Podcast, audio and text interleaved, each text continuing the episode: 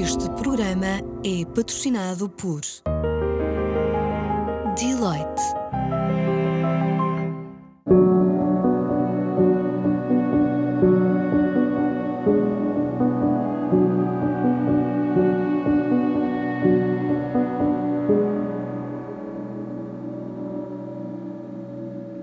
Seja muito bem-vindo ao Future of Health, uma parceria do canal S+, com a Deloitte. Até 2040, os cuidados de saúde, como os conhecemos, vão deixar de existir. A transição digital em curso vai permitir diagnósticos mais eficientes, cirurgias à distância e uma recolha de dados de saúde em permanência.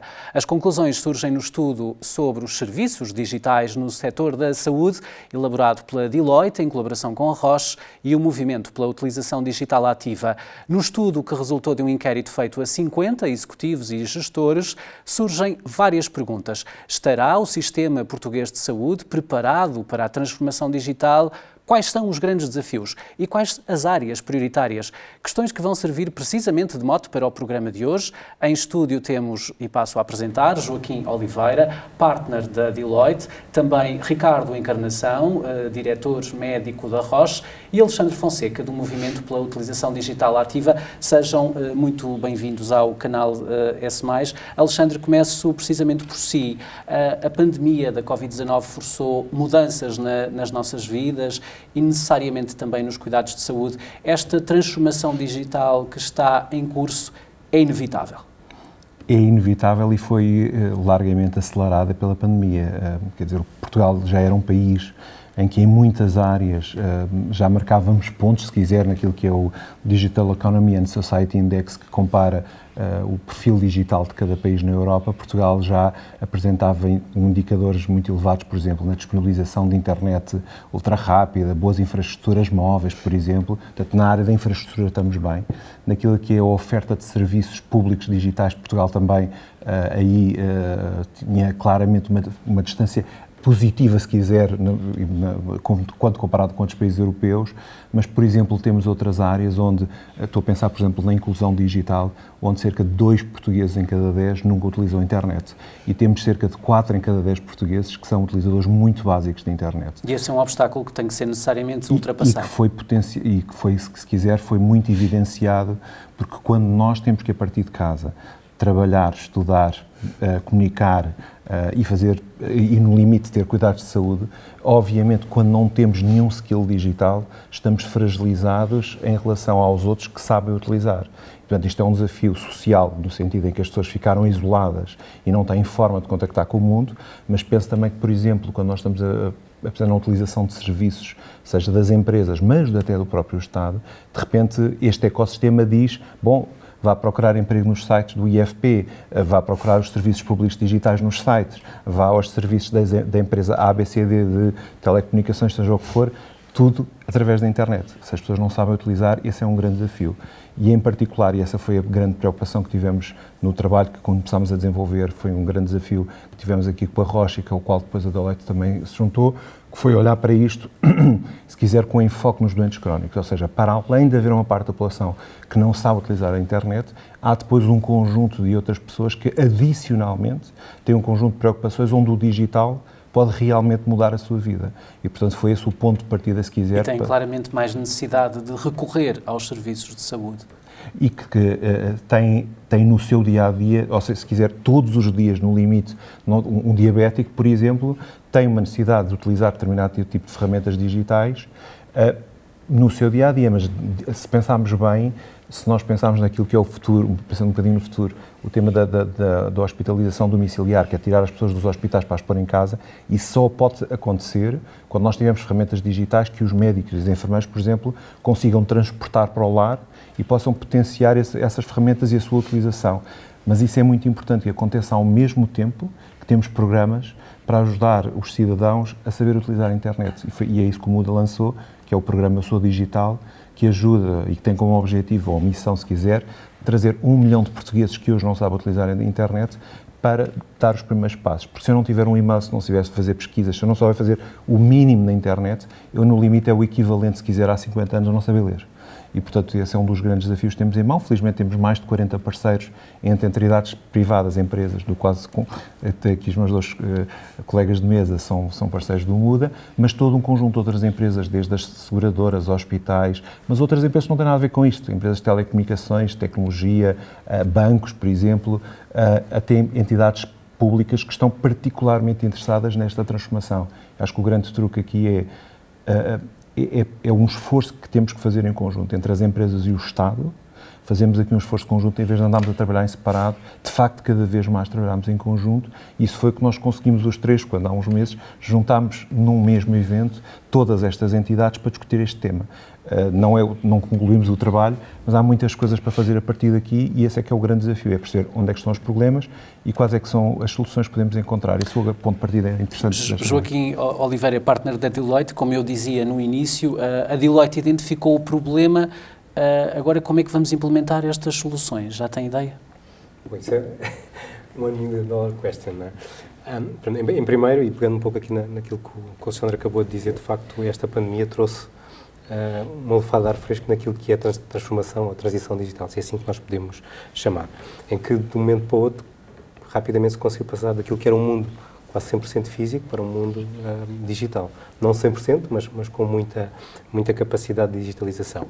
E um estudo que nós fizemos recentemente, uh, concluímos que cerca de 60, 65% dos profissionais de saúde começaram a utilizar mais soluções digitais no suporte ao, ao seu paciente e que os próprios pacientes utilizaram cerca, em, em mais de 65%, 64%, permitam-me a correção, de soluções que suportam os seus cuidados no, no dia a dia. No fundo, a pandemia veio dar aqui quase um empurrãozinho, para a sua linguagem, a algumas resistências que podiam existir nessa transição digital. Precisamente, e há um dado que é muito interessante, que é, no período, quando, quando se fez uma análise do período pré-pandemia, a percentagem de utentes, de pacientes que utilizavam as consultas virtuais rondava cerca de 15%. No período pós-pandemia, esta percentagem subiu para os 30%. Portanto, o próprio paciente ficou muito mais um, propenso a utilizar soluções tecnológicas porque viu que lhe facilitava a vida, viu que estaria também e dava-lhe algum conforto e alguma segurança naquilo que era o seu acompanhamento do seu estado de saúde. Portanto, foi algo bastante positivo. Portanto, eu diria que o primeiro passo está dado. Obviamente, há ainda um caminho a percorrer que, que teremos, teremos todos e não só enquanto paciente, mas todas as entidades, como, como referiu o Alexandre, de, de unir esforços. Mas será, será de facto inevitável envolvermos ainda mais entidades? Esse é um desafio. Eu acho que esse, esse é o grande desafio, ou seja, isto não pode ser só do, do setor público, do setor privado, tem que ser um ecossistema de várias entidades com diferentes valências, com diferentes competências, que todos têm que caminhar para um mesmo, um mesmo sentido. Portanto, e vê-se hoje em dia, as empresas que nunca no passado não, não estariam ligadas ao setor da saúde, software house, hoje em dia já começam a, a ter soluções uh, associadas ao setor da saúde, quer com inteligência artificial, quer com outro tipo de soluções muito, muito direcionadas a prestar cada vez mais e um melhor serviço ao, ao, paciente.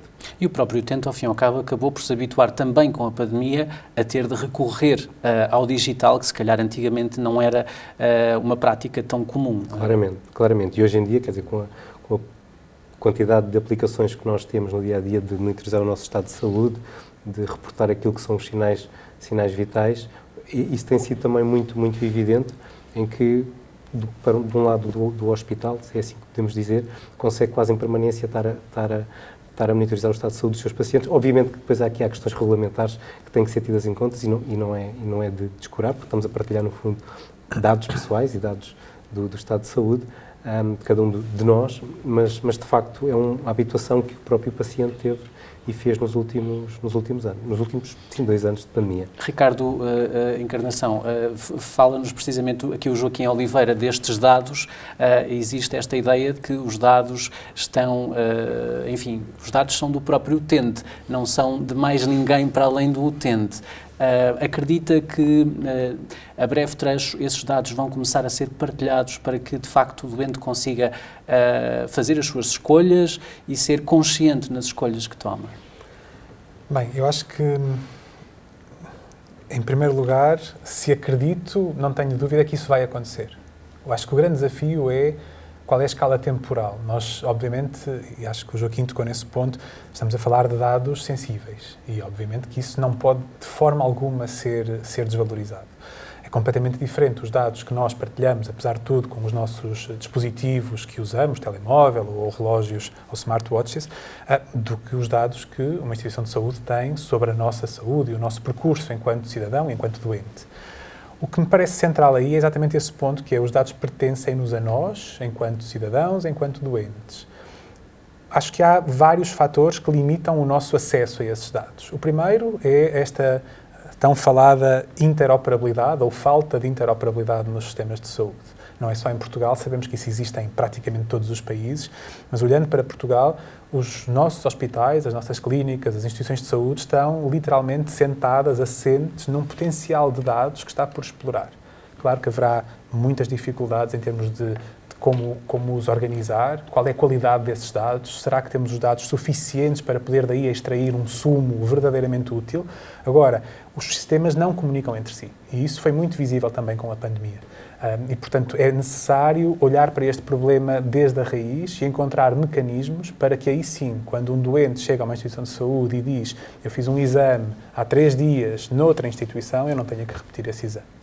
Agora, há também e isso uma... acontece muito, necessariamente, eh, eh, implicando maiores eh, custos, não só para o doente, mas também para, todo, para, para, o próprio Estado. Implica mais custos económicos ou financeiros, implica mais custos potencialmente para a saúde, porque estamos a expor pessoas a exames que são, que são desnecessários. Mas eu acho que há aqui uma, uma distinção que eu acho que é importante fazer, que é uma coisa são as limitações técnicas, e a outra, um desafio bem diferente, é uma limitação cultural, é uma limitação de, de estratégia, de força de vontade. Ou seja, neste momento existe, obviamente, disponibilidade técnica e tecnológica para que um hospital possa disponibilizar os registros clínicos, os exames aos doentes, aos utentes dessa instituição de saúde. E não só existe, como, como existe a lei, a obrigar que assim seja.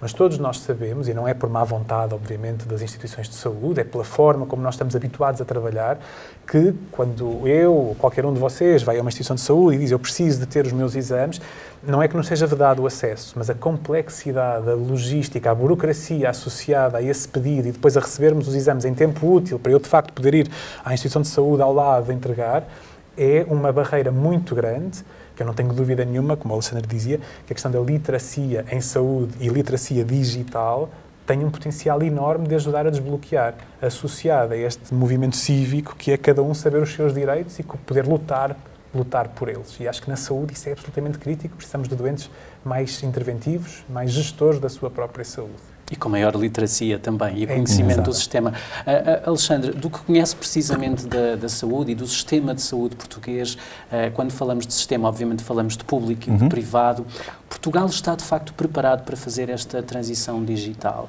Ou vão surgir sempre, inevitavelmente, estas resistências uh, que, no fundo, passam até por decisões de, de governance, claramente? Como é que se faz? É lobbying que pode resolver isto? Eh, qual é, qual é a, sua, a sua perspectiva? Eu, eu acho que estas, estas três pessoas que se sentaram aqui tiveram, tiveram, nós tivemos a trabalhar num projeto eh, que tem várias componentes e que depois chegou a um conjunto de conclusões. Desde logo, fomos fazer um estudo aos consumidores, perceber o seu comportamento, principalmente durante a pandemia, e foi um estudo exaustivo no sentido de entender que aplicações é que utilizam, ou seja, para além daquilo que é o seu dia a dia, se passaram a comprar mais online ou se passaram a usar mais as ferramentas de comunicação e outras coisas, quisemos também saber que tipo de aplicações utilizavam na saúde. Depois estivemos a trabalhar com grupos fizemos grupos de trabalho em que juntámos pessoas que nunca se juntam, responsáveis das associações dos doentes, responsáveis de tecnologia, por exemplo, de, de, empresas tecnológicas, juntámos hospitais, juntámos farmacêuticas, juntámos a Associação Nacional de Farmácia, enfim, nós juntámos um conjunto numa sala durante um, um, um, bom período, toda a gente a trabalhar de facto no sentido de entender quais é que eram os principais desafios que tínhamos pela frente. Partindo desse ponto, fomos entrevistar, e foi isso que deu origem ao estudo que a Deloitte depois preparou, em colaboração, uh, de entender como é que os gestores veem sua, esta implementação. Okay? Isto é tudo muito bonito, mas depois na prática, quanto tempo vai demorar? Temos a tecnologia, o que é que são as prioridades? E depois, por fim, fizemos a apresentação das conclusões num webinar público onde mais de 500 pessoas assistiram no país inteiro. O que também mostra um outro lado de tudo isto, que é, em vez de ser os 50 claro, que estávamos claro. na sala, se calhar o que interessa foi os 500 profissionais que em todo o país, dos mais variados setores, viram e perceberam isto. E tudo isto se resume na prática a três conclusões. Uma, que temos que olhar para o desenvolvimento dos produtos e serviços isto, obviamente, é um, é um desafio tanto para as empresas privadas como para as empresas, como para as entidades públicas e, e, e de alguma forma, pensarmos que cada doença tem as suas características. Olha, vou dar um exemplo. Ah, ah, quando nós estamos a pensar numa pessoa que acabou de entrar na internet, nós chamamos a isto, carinhosamente, no Muda, chamamos a isto os novos digitais. Por oposição aos nativos digitais, são aqueles que já nasceram na internet, na internet. Eu sou um imigrante digital, porque quando lá cheguei a internet ainda não existia. E, e, agora temos os novos digitais, que é a nova população que está, está, a entrar. Mas essa população só está a crescer. Nós cada vez temos mais pessoas acima. Nós temos no nosso projeto Eu Sou Digital alunos com 90 anos a ter aulas. E temos muitas pessoas que, que estão é a aprender e que querem aprender. Portanto, há toda uma nova geração de produtos e serviços que é fundamental. Isso é uma, eu diria que é a nossa primeira grande prioridade, definir o que é que isso poderia ser. A segunda é como é que podemos criar programas que aumentem a, sua, a utilização do digital, onde obviamente o Eu Sou Digital é um grande programa, mas não é o único. Por exemplo, nós estamos a trabalhar num projeto com a Santa Casa Misericórdia que é dentro dos lares, como é que podemos ensinar pessoas que estão nos lares e como é que se faz o acompanhamento, por exemplo, em domicílio. Uh, como também, simultaneamente, e eu diria que é o terceiro ponto que de alguma forma já foi aqui referido, o terceiro ponto muito importante é o tema da interoperabilidade. Sem o tema da interoperabilidade resolvida na frente tecnológica, que é aquilo entre nós eu acho que é mais fácil de resolver, mas acima de tudo, por um lado, por privados que muitas vezes são concorrentes entre eles a trabalhar, e depois os estádios privados a trabalharem, Uh, acredito que, obviamente, hoje, se calhar, estamos melhor, mais, talvez mais bem preparados, até psicologicamente. O facto de haver hoje uma organização, que é o Portugal Digital, que tem como foco no Estado em trabalhar nesta coordenação entre os próprios organismos públicos, vai com certeza facilitar depois essa coordenação com as entidades privadas. Agora não tínhamos dúvida nenhuma, o grande desafio é que estas partes todas funcionem e em cima disto a proteção de dados também funciona, etc. Essa é a pergunta que lhe faço agora, precisamente Joaquim Oliveira, eh, admitindo que esta interoperacionalidade de dados uh, começa a funcionar entre público e privado, quais são as, eh, gostava que me elencasse as vantagens uh, e como é que isto seria harmonizado? Uh, é, é o grande desafio. Esse, é? é esse, de facto, é um grande desafio, tanto que o Alexandre como o Ricardo já tocaram, que é colocar os hospitais, primeiro, públicos a comunicar e a funcionar. Alguns deles já, já estão neste momento a começar a comunicar. Porque temos sempre a noção que existem experiências piloto, claro, obviamente. Claro, já falámos aqui muito e, ligeiramente da hospitalização domiciliária, mas eh, colocar toda esta gigantesca rede de privados e públicos a partilhar informação é um mega desafio. É um mega desafio, mas vamos por partes. Eu acho que primeiro é preciso começar a colocar os, os os públicos a, a comunicar entre si, porque é de facto onde está o, a maior parte da população do, do, paciente.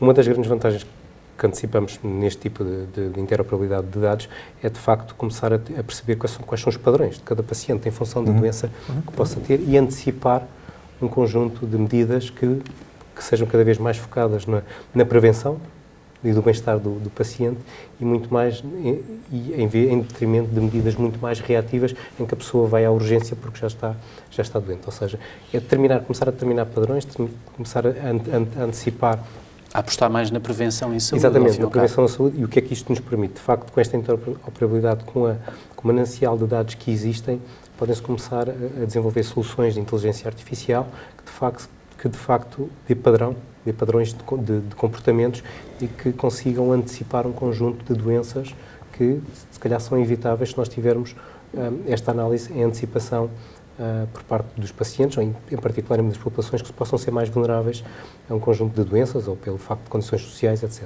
E, de facto, aí é, eu diria que é a grande vantagem que existe. Depois, o Ricardo também, também referiu há pouco que é, eu se vou a um hospital no Algarve ou a Lisboa, eu já fiz um exame no Algarve, eu não tenho volto a Lisboa porque meu estado de saúde eu, eu não preciso de repetir o exame, porque, porque, de facto já existe essa comunicação e não tenho que estar a expor um paciente novamente a uma radiação, o que quer que seja. Portanto, esta comunicação é de facto fundamental e é, e é, e é o que vai fazer, uh, pelo menos nós uh, acreditamos que, que assim seja, que vai de facto mudar o ecossistema da saúde em Portugal nos próximos tempos. O SPMS, o, ou o SNS, quer na perspectiva pública e também um conjunto de operadores privados já estão a trabalhar muito nessa, nessa vertente, portanto, o caminho vai ser inevitavelmente esse. Esse foi um dos, dos estudos, do estudo em que, nós, em que nós participámos, de facto, foi a área prioritária em que, dos inquiridos, de facto, apontaram que essa era, de facto, o, o, a dimensão que merecia maior destaque num processo de transição digital setor da saúde. Ricardo Encarnação, a telemedicina foi um recurso muitíssimo utilizado, enfim, durante os confinamentos desta pandemia da Covid-19. Esta nova forma de resposta do profissional de saúde ao utente deve ser utilizada, em seu entender, sempre que possível? Acho que a palavra sempre para o médico causa-nos sempre desconforto. é? O sempre e o nunca. Era a minha provocação. Pois, eu acredito. Mas eu aprendi na faculdade que sempre e nunca são palavras que se deve sempre lembrar de nunca usar. E, portanto, o, o que eu lhe diria é a telemedicina é uma ferramenta que está ao dispor dos profissionais de saúde. E, portanto, como qualquer outra ferramenta, ela deve ser usada sempre que é necessária e sempre que se pode traduzir numa mais-valia para o doente, para o sistema de saúde, para o profissional de saúde. A pandemia mostrou isso muito bem houve situações que foram aceleradas, como há pouco o Joaquim dizia e o Alexandre, a aceleração da, trans, da transformação digital em saúde permitiu que muitos médicos, muitos profissionais de saúde de outras áreas, usassem a telemedicina como uma forma de conseguir chegar ao doente. Também mostrou que há casos em que essa não é uma alternativa viável ou válida, eh, ou pelo menos suficientemente capaz para dar resposta que eu acho que é muito importante quando falamos de telemedicina, aliás, em toda esta área de transformação digital, é sabermos de que é que estamos a falar. Porque telemedicina não é, nem pode ser, uma chamada telefónica. A chamada telefónica existe e tem um papel. E eu, enquanto médico, muitas vezes falo ao telefone com doentes, com familiares dos meus doentes, para perceber como é que as coisas estão mas isso não é telemedicina. Para que seja uma verdadeira consulta é preciso mais. É preciso mais. E, e eu confesso que, assim, apesar de sabermos que, por, por, exemplo, a imagem é fundamental, até por questões de, de, de, saber que estou a falar mesmo com a pessoa certa, uh, e, e, para existir um, uma não desumanização do cuidado, mas eu acho que também não nos podemos contentar em dizer que uma teleconsulta é uma videochamada com o meu médico. Porquê? Porque, na realidade, há um exame objetivo, há uma capacidade que eu na consulta tenho de poder identificar determinados sinais ou sintomas e poder dessa forma acelerar o cuidado ao doente, que numa videochamada eu estou altamente limitado. E aí toquei muito daquilo que nós já vemos acontecer em Portugal, vemos acontecer noutros países, mas que sem dúvida nenhuma será o próximo passo em termos de, de dispersão, disponibilização à população, que é como é que eu junto essa videoconsulta a tecnologias de saúde que me permitem monitorizar um doente à que sirvam de suporte. Que me, que me permitem, como, como o Joaquim dizia há pouco, ter uma medicina muito mais personalizada e dessa forma contribuir para a sustentabilidade do sistema de saúde. Porque, no fundo, mesmo aquelas pessoas, e hoje a tecnologia está muito democratizada, uhum. portanto o acesso está facilitado, mas que têm smartwatches, que têm uma série de dispositivos, e esses também se perdem, portanto, porque não, estão, não, há, não, não são partilhados com, com o clínico muitas vezes. É verdade. Eu acho que aí é importante também distinguirmos o que é que é, o que é, que é toda esta área do wellness e o que é que são dispositivos médicos.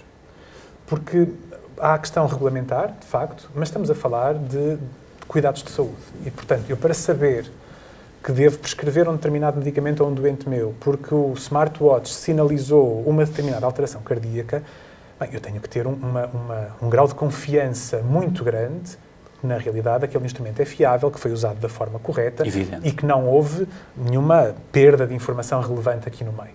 Agora, essa informação que o smartwatch permite captar pode ser o suficiente para que eu, que sigo uma, um conjunto de mil doentes, possa saber que é aquele doente que eu devo antecipar a consulta, em detrimento de outro, que de acordo com a monitorização que está a ser feita Até um pode ter dúvidas, médico, obviamente, não é? Com certeza, mas, mas em detrimento de outros que podem esperar um pouco mais. Eu acho que esse é um ponto, porque na realidade, o Alexandre falava do exemplo da diabetes. Isso aí há vantagem, evidentemente. Há imensa vantagem na gestão racional dos recursos de saúde. Nós, porquê é que eu tenho que chamar sistematicamente três vezes por ano um doente diabético ou duas vezes por ano, quando na realidade pode haver doentes que precisam, ou nós sabemos, há doentes que podem precisar de oito ou dez vezes e há outros que provavelmente podem permitir espaçar a sua consulta um pouco mais. E os recursos de saúde, nós sabemos, são altamente limitados. Um, a capacidade instalada também não, é, não, não vai esticar. Portanto, nós temos que encontrar uma outra forma seja com inteligência artificial, seja com monitorização remota, acima de tudo, que permita o doente seja onde for, sem barreiras geográficas, de literacia, culturais, seja o que for, saber que tem um médico ou um profissional de saúde à distância de um clique e que, na realidade, ninguém fica para trás, que é um chavão que nós ouvimos muito, mas que eu acho que nunca foi tão importante referir como neste período pandémico, uhum. uh, e que consegue ser um agente ativo da sua saúde. E, portanto, se eu usar o meu smartwatch, eu sei que eu posso ir à minha consulta e dizer, olha, senhor doutor, tenho aqui o registro, é um dispositivo médico que está validado, portanto, isso informar uma conversa, uma discussão em que a minha saúde vai sair beneficiada quando eu sair da porta do gabinete. Alexandre, estamos aqui a falar de dados e sempre que falamos de partilha de dados uh, vêm precisamente as tais reservas que já, já mencionei aqui bastante. Uh, como é que conseguimos, com a devida subtileza, ultrapassar este, este obstáculo? Imagino que não exista nenhuma solução não. milagrosa, mas uh, soluções que o Alexandre tem. Eu, antes de responder a sua pergunta, quero só complementar aqui o, o comentário que foi feito dando um exemplo muito concreto e muito prático. Eu tive um infarto e fiz um bypass cardíaco há muito pouco tempo, há uns meses.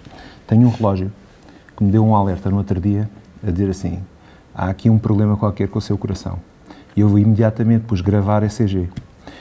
E ele gerou um PDF que eu, que não sou médico, percebo que de facto há ali qualquer coisa de diferente face a todos os relatórios normais e, portanto, tenho a capacidade de pegar nesse, nesse, nesse, nesse alerta e de mandá-lo imediatamente para o médico, e o meu médico poder decidir assim, nós tínhamos marcado uma consulta no dia 25 de março, se calhar você convém vir cá já hoje. Certo. E, portanto, eu acho que a, a, a, grande diferença na tecnologia é, por um lado, fazer isto que é saber priorizar. Ou seja, mesmo dentro de um hospital, um, por, e, e, e, para quem já esteve internado, uma coisa é eu estar deitado numa cama e dizer que estou-me a sentir mal, ou levantei-me a cama, ou uh, mudei-me a fralda. São três atos completamente distintos, com profissionais de saúde completamente distintos, que exigem prioridades completamente distintas. Os próprios sistemas de informação, e nós, por exemplo, fizemos um trabalho muito interessante com a, com a num determinado momento sobre o tema da ativação de serviços de voz. A ativação de serviços de voz dentro de um quarto de um hospital pode ser uma forma muito interessante de priorizar o que é que realmente esta pessoa quer, o carregar numa campanha em si aparece alguém, alguém que vem saber o que é que se passa com isto, mas não diz nada. De, de, repente é um, outro, é um outro tipo de alerta que seria importante dar. Este alerta que foi dado para o meu médico permitiu, se calhar, dizer: bom, se calhar era bom fazer outro, outro, outro exame ou vir cá ou qualquer uhum. coisa do género. Eu acho que o, o, grande desafio que nós vamos ter nos próximos anos é a diferença entre o, o doente passivo responsivo para a, a proatividade e a antecipação. E esse é o grande desafio que a tecnologia permite aqui. Mas para isso, e agora entrando sim numa resposta à sua pergunta, é preciso que os próprios doentes, ou, não, ou, seja, não é só um tema do ecossistema das empresas precisar de resolver um problema de interoperabilidade. É preciso que os Tem doentes saibam usar, saibam usar e percebam a vantagem de usar. Eu vou-lhe dar um exemplo. Eu digo muitas vezes nas aulas, para dar uma forma de provocar os alunos, digo assim: bom, se eu vos puser um, um chip um, um, dentro do corpo, como se faz aos cães, para detectar, quando se diz assim, como se faz aos cães, obviamente não há nenhum aluno que levante a mão e diga que quer ter um chip igual àqueles que têm os cães.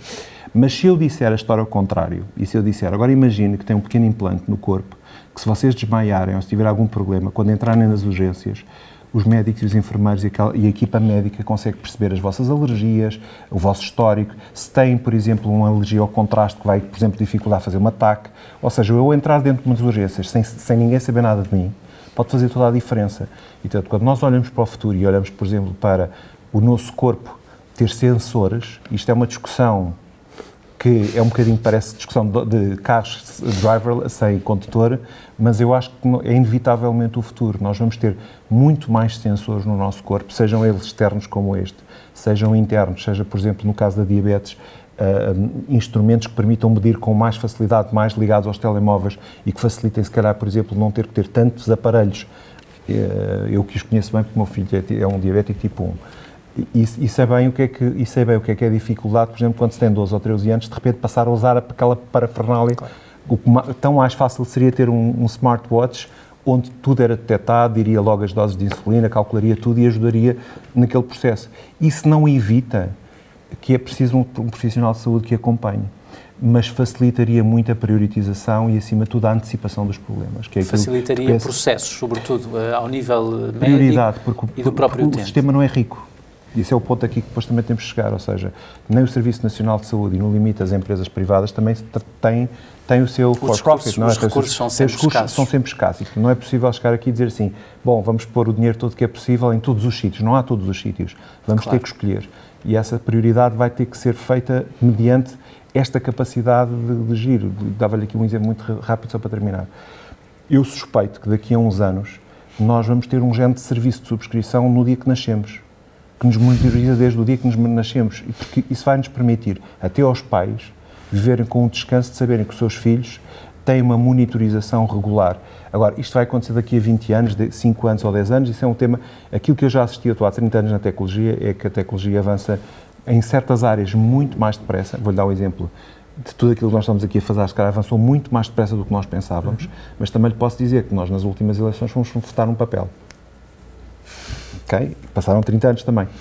E não, portanto, há coisas que ainda são de uma forma, há outras que são de outra forma, eh, e a tecnologia não é o único indicador. Isto, portanto, o tema dos dados, o tema da, da, privacidade, o caso do voto secreto, por exemplo, que é uma característica muito particular da nossa Constituição, faz que, por exemplo, certas, em certos momentos não é possível que a tecnologia seja imediatamente substituída. Joaquim Oliveira, eh, ao olhar para os resultados do, do estudo que a Deloitte fez, verifiquei que 55% dos inquiridos considera que, de facto, o sistema de saúde português está preparado de forma razoável para esta transformação uh, digital. Uh, como é que encara estes, uh, estes dados? Bom, estes dados ser encarados com duas perspectivas. Uma que é a perspectiva do público, do setor público, outra do setor privado. De facto, isto é interessante dos, dos inquiridos que participaram no, no survey, cerca de 100% daqueles que são pertencentes ao Serviço Nacional de Saúde, ou diria, diria uh, funcionários públicos, acreditam que 100%, 100 dos, dos inquiridos que, que, o, que, o, Sistema Nacional de Saúde, ou o Sistema de Saúde, está preparado para esta transformação digital. Quando olhamos para o privado, apenas 39% acha que estamos, que estamos preparados para, de facto, para uma transição digital. Portanto, há aqui uma, uma dicotomia de, de de opiniões. Mas o que assistimos, de facto, nos últimos dois anos foi, foi absolutamente espetacular, porque evoluiu-se mais nestes últimos dois anos do ponto de vista da tecnologia ou transição digital na saúde do que se calhar se evoluiria em condições normais nos próximos 10 anos. O, o, facto de hoje em dia estamos à distância do tempo que mostramos o nosso certificado digital, temos o nosso boletim de vacinas, numa SNS, de facto, são passos muito, muito, muito interessantes e muito, e muito positivos para, e, e de facto vê-se aqui a, a, transição digital a acontecer.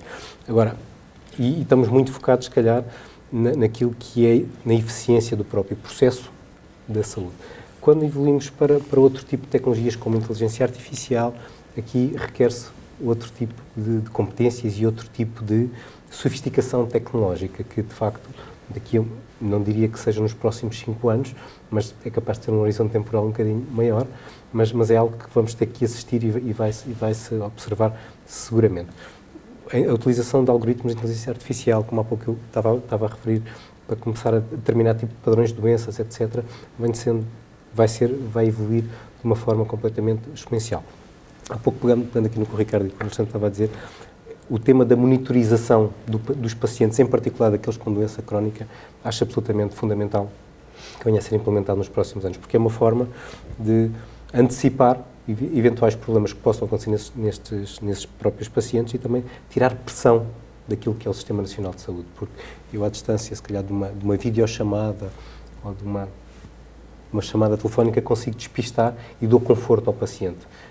E despisto, se calhar, um determinado tipo de procedimento, um determinado tipo de, de terapêutica que tem que mudar, portanto, e tira pressão ao Sistema Nacional de Saúde. Portanto, eu encaro com bons, com bons olhos esta transição digital. Se o sistema está preparado, e se daqui a cinco anos, de facto, está completamente, uh, esta transição está, está completamente implementada. Aí terei mais dúvidas, porque isto é, é uma jornada muito mais a, a, longo prazo do que... É uma jornada que se faz caminhando, ao fim e ao cabo, etapa a etapa. Uh, Ricardo Encarnação, neste processo de transição digital, uh, vimos muito isso também durante a vacinação contra a Covid-19, há sempre um, um, obstáculo que é aquilo que já falávamos no início, a literacia uhum. uh, ou não dos portugueses, mas sobretudo dos mais velhos. sabemos que Portugal tem, de facto, uma das populações mais envelhecidas da Europa. como é que podemos vencer este desafio? Acho que é com conversas como esta também, começa por aí. Eu acho que este tópico da, da digitalização da saúde, eu acho que é daqueles em que para mim é mais clara a importância da, da discussão sobre a literacia. Porquê? O Alexandre tocou nisso logo na introdução que fez. Porque estamos a juntar duas áreas nas quais nós sabemos que o nível de literacia em cada uma delas isolada é baixo. E, portanto, se nós juntamos uma baixa literacia em saúde com uma baixa literacia digital num tópico que é a integração destes dois, o desafio é obviamente muito grande. Um, e, é muito interessante, porque eu estava a ouvir o Alexandre a falar da questão do chip e dos implantes, e, e é, eu, eu, acho que é muito curioso, porque sempre que temos discussões sobre a, sobre a transformação digital em saúde, muitas das pessoas que a ouvem sentem, na maior parte das vezes, o feedback que me dão é sentem uma de duas coisas. Ou isto é ficção científica, uhum. ou então isto é um, a analogia com o chip dos, dos animais. Ou seja, que é algo ou muito longe da realidade, ou então que é uma, uma experimentação sem qualquer tipo de critério. E eu acho que aqui é a, a, a, razão pela qual nós precisamos de uma verdadeira literacia em saúde passa muito por aí, porque senão nós vamos rejeitar. E quando eu digo nós, não somos, não somos só nós enquanto doentes. Somos nós enquanto doentes, mas somos nós enquanto médicos, somos nós enquanto empresas privadas que, que gravitam em torno deste setor, porque não temos uma linguagem comum, não temos um entendimento comum. Eu acho, um, um, algo que o Alexandre disse há pouco, eu acho que é, que é absolutamente crítico também nós termos em atenção, que é uh, o, tem a ver muito com a segurança percepcionada sobre eu estou a ceder os meus dados a quem. E há pouco eu falava com, com o Joaquim, antes, antes de começarmos o programa, sobre a facilidade que todos nós temos em dizer eh, que aceitamos partilhar os dados que o meu smartwatch capta com a empresa que é a proprietária do meu smartwatch. E eu faço isso porque, enfim, quero ter o smartwatch, se eu quero ter é para tirar algum proveito dele e, portanto, gosto de ver os relatórios ou gosto de receber os alertas, como o Alexandre referiu. Se nós, em vez de termos uma empresa tecnológica, tivéssemos uma empresa farmacêutica ou uma empresa privada como a Deloitte, eu antecipo, eu sei que a resistência a ceder os dados é muito maior. E se por um lado eu percebo isto, isto é um bom espelho da baixa literacia em saúde e em tecnologia que nós temos. Porquê? Porque falo, por exemplo, uma empresa biotecnológica ou uma empresa farmacêutica é muito mais regulada. Nós temos dados ultrassensíveis dos doentes que participam, por exemplo, em ensaios clínicos, ensaios clínicos basta pensar e que nisso. permitem desenvolver ao longo de anos um medicamento que possa chegar às populações e transforma a vida das pessoas em segurança a tecnologia vai nos ajudar a potenciar isso também. E uma nota só aqui para, para, para terminar, que é, eu acho que este desafio que nos uniu... estamos torno, mesmo a terminar, estamos com muito pouco tempo. E termino mesmo, este desafio que nos uniu a estas três entidades é porque sentimos que era um imperativo ético e social. Ou seja, não é, não é viável, acho que hoje ficou muito patente por aquilo que fomos partilhando, não é viável avançarmos mais enquanto sociedade sem abraçarmos este desafio que tem que unir diferentes áreas do saber. Porque de outra forma o que vai acontecer é um pouco o que acontece também com as assimetrias geográficas num país tão pequeno. Temos doentes que estão no Porto e têm acesso a tudo, ou a quase tudo, e temos doentes que estão numa povoação, ou no interior do país, ou no Alentejo, ou no Algarve, e que têm uma, uma dificuldade enorme em conseguir aceder ao mesmo nível de cuidados. E, portanto, nós temos que encontrar isto como o, o, propósito que nos une a nós, mas que tem que unir, de facto, como o Joaquim dizia, privados, públicos, doentes, sociedade como um todo. Um, se há algo que eu acho que tem que ser uh, a massa que nos une, tem que ser certamente algo em torno da saúde. Mesmo para terminar, porque estamos mesmo sem tempo, Alexandre, de tudo o que aqui falámos, dos desafios que se colocam a esta transição digital, que já começou, mas que ainda tem aqui de facto alguns desafios, de todos eles, o que é que o preocupa mais?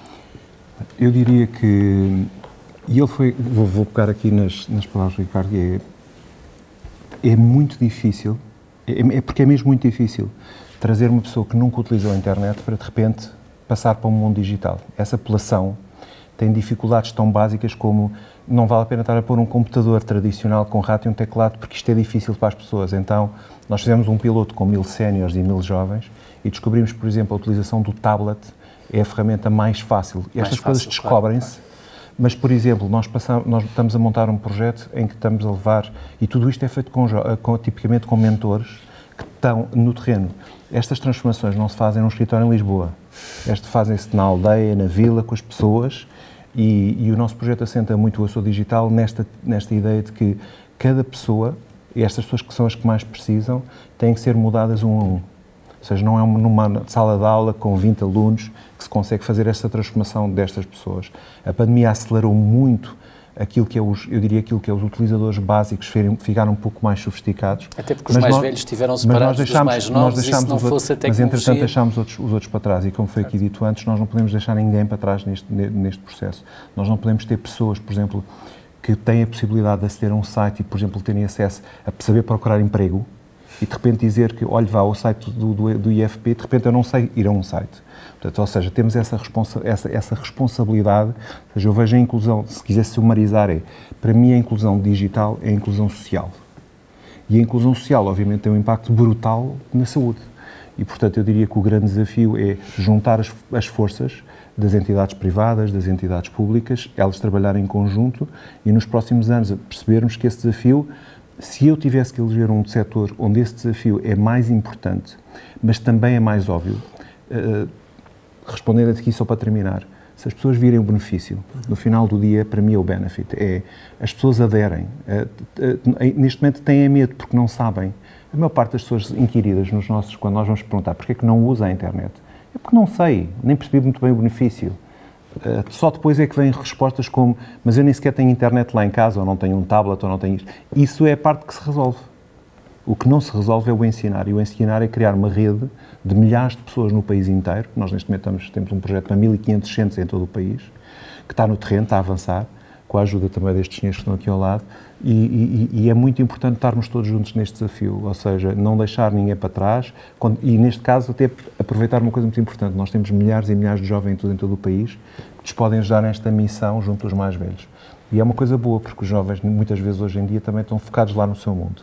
Trazê-los para isto e dizer vocês podem ajudar, podem fazer parte da sociedade e transformar, é um bocadinho aquilo que nós estamos a fazer aqui. É, todos nós temos interesses diferentes nesta conversa, no entanto, há coisas que nós ganhamos muito mais em trabalhar em conjunto e, felizmente, eu acho que, em geral, podemos todos dizer que a generalidade das pessoas que estão hoje também no Estado, nestas áreas, também tem essa percepção. Eu diria que, em geral, não há essa... Isso, porque existem ganhos de eficiência existem ganhos também de, para o próprio Estado. o Estado percebe perfeitamente porque é que tem que apostar nos serviços digitais. Aliás, não é por acaso que nós lideramos, nós estamos na linha da frente da oferta, não estamos na linha, na, na linha da frente na utilização dos serviços, que é uma coisa diferente. Eu tenho muita coisa para oferecer no Estado, mas nós não temos assim tanta utilização quanto poderíamos ter.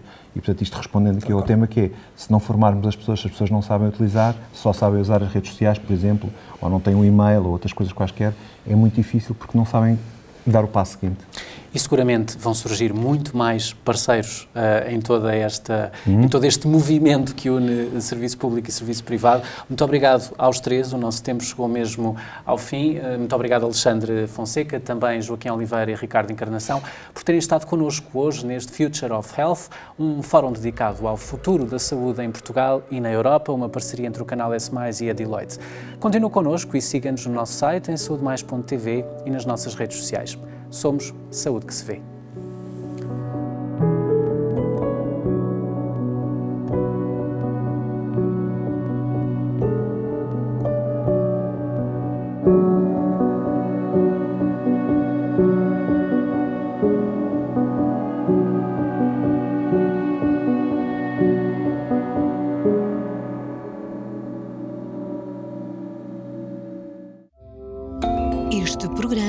Patrocinado por